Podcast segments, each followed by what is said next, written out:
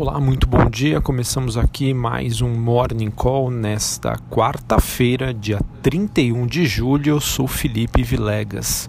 Bom, e o mercado todo de olho na super quarta-feira, pois hoje é dia de Copom, Comitê de Política Monetária aqui no Brasil, e o FONC, que seria o Comitê de Política Monetária dos Estados Unidos. Ambos anunciam hoje as suas decisões sobre as suas expectativas uh, e no, no, sobre a economia e a decisão sobre a taxa de juros. Nos Estados Unidos, a gente tem o presidente do Banco Central Americano, Jeremy Powell, que comenta aí após a decisão, com o mercado esperando um corte de 0,25 pontos percentuais, seguido de sinalizações de reduções adicionais.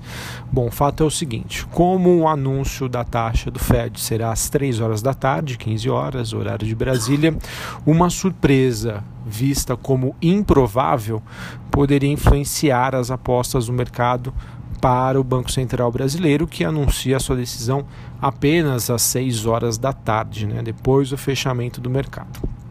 Enfim, uh, o mercado de DI futuro, né, que seria as negociações aí sobre as expectativas dos investidores em relação aos juros, precificam 90% de chance de um corte de 0,5% na, da Selic aqui no Brasil, ou seja, passando de 6 para 6,5. Mas, né, de acordo com uma pesquisa feita pela Bloomberg, uh, os economistas estariam aí com as opiniões divididas entre uma redução de meio ponto ou de 0,25. Bom, é, eu fiz uma pesquisa aqui com os nossos clientes da Genial Investimento e a maioria acredita no corte de 0,25, mas o nosso economista-chefe, José Márcio Camargo, acredita numa redução de 0,5%, tá? de que a taxa de juros sairia de 6%, perdão, de 6,5% para 6%. Enfim, o mercado ainda segue bastante dividido e ainda há economistas que acreditam que o Banco Central vai manter os juros. E aí, que, que vai acontecer, né? Qual é a sua aposta? A gente vai ficar sabendo disso hoje, após o fechamento do mercado. Bom, com os juros menores, né, isso poderia impulsionar o mercado de ações e que, por sua vez, uma eventual redução né, no diferencial entre os juros dos Estados Unidos e do Brasil poderia também fazer com que o Banco Central brasileiro ampliasse a oferta é, de leilões de linha né, de dólar tá, para tentar conter aí a volatilidade. Sabendo que os investidores aí também fazem contas em relação a o quão atrativo é investir aqui na taxa de juros brasileira, né, na renda fixa brasileira e na renda fixa dos Estados Unidos. Bom, enfim, essa decisão aí sobre os juros devem ser uh, os principais catalisadores do mercado entre hoje e amanhã. Contudo, uh, outros pontos da agenda também devem ser monitorados pelo mercado. Isso porque nos Estados Unidos ainda saem os dados da ADP, que é um dado aí sobre o mercado de trabalho americano que costuma servir como uma proxy para o payroll, que sai na sexta-feira. O payroll é um dos principais dados macroeconômicos que mostra o nível de criação de vagas de emprego nos Estados Unidos e o mercado costuma aí reagir bastante a esse indicador que é divulgado toda primeira sexta-feira de cada mês. Uh, os dados da DP, que são, serão divulgados hoje, eles saem às 9h15. No Brasil, será divulgada a taxa de desemprego nacional às 9 horas da manhã, com expectativa de uma leve queda.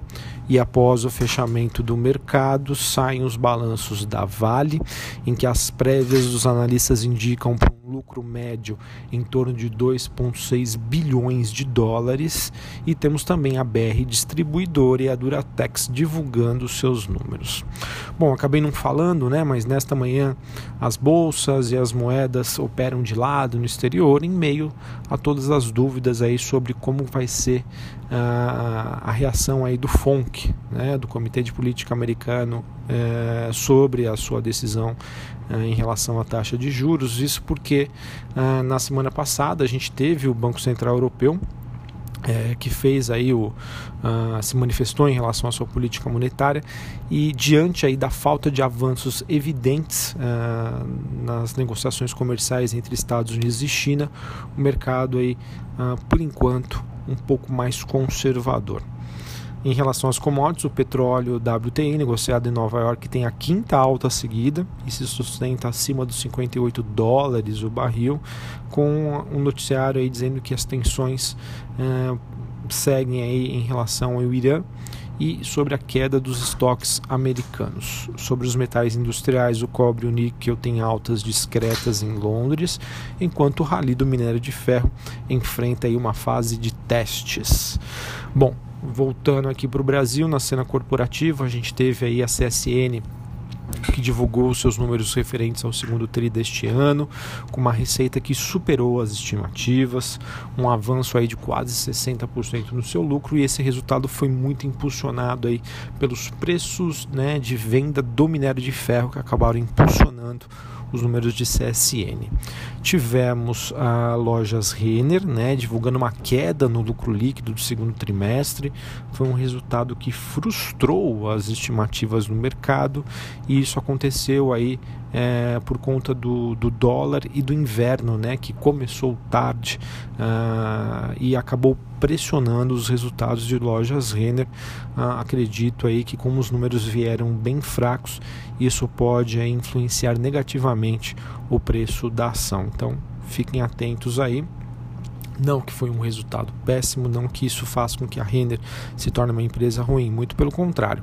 Mas essa sazonalidade e esse efeito né, do, do inverno mais tardio eh, e, e, um pouco mais fraco acabou aí pressionando o resultado da companhia. Bom, tivemos a TIM divulgando um lucro que subiu quase seis vezes aí no segundo trimestre. Além disso, ela anunciou que vai distribuir cerca de 368 milhões de reais em juros sobre capital próprio, proventos aí para os seus acionistas.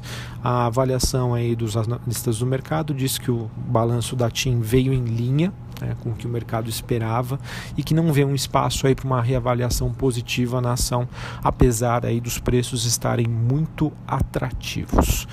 Bom, atenção para as ações da BR Foods, uh, de acordo com o valor econômico, as habilitações de frigoríficos pela China ainda devem sair essa semana, uh, então isso aí pode ser uma notícia positiva para empresas aí frigoríficas, como é o caso aí de BR Foods.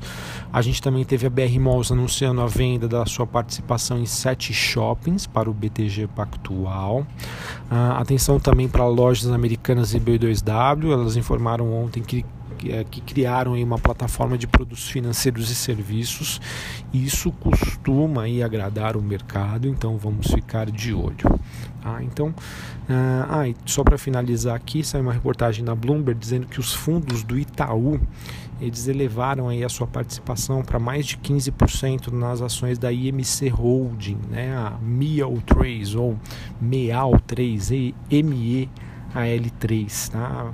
Só para quem não, não acompanha, mas recentemente nós tivemos aí a família Wizard se tornando um dos principais acionistas é, a MC Holding, né, que era a dona uh, do frango assado e do Viena, passa também a controlar uh, a Pizza Hut e a Frango Frito. Tá?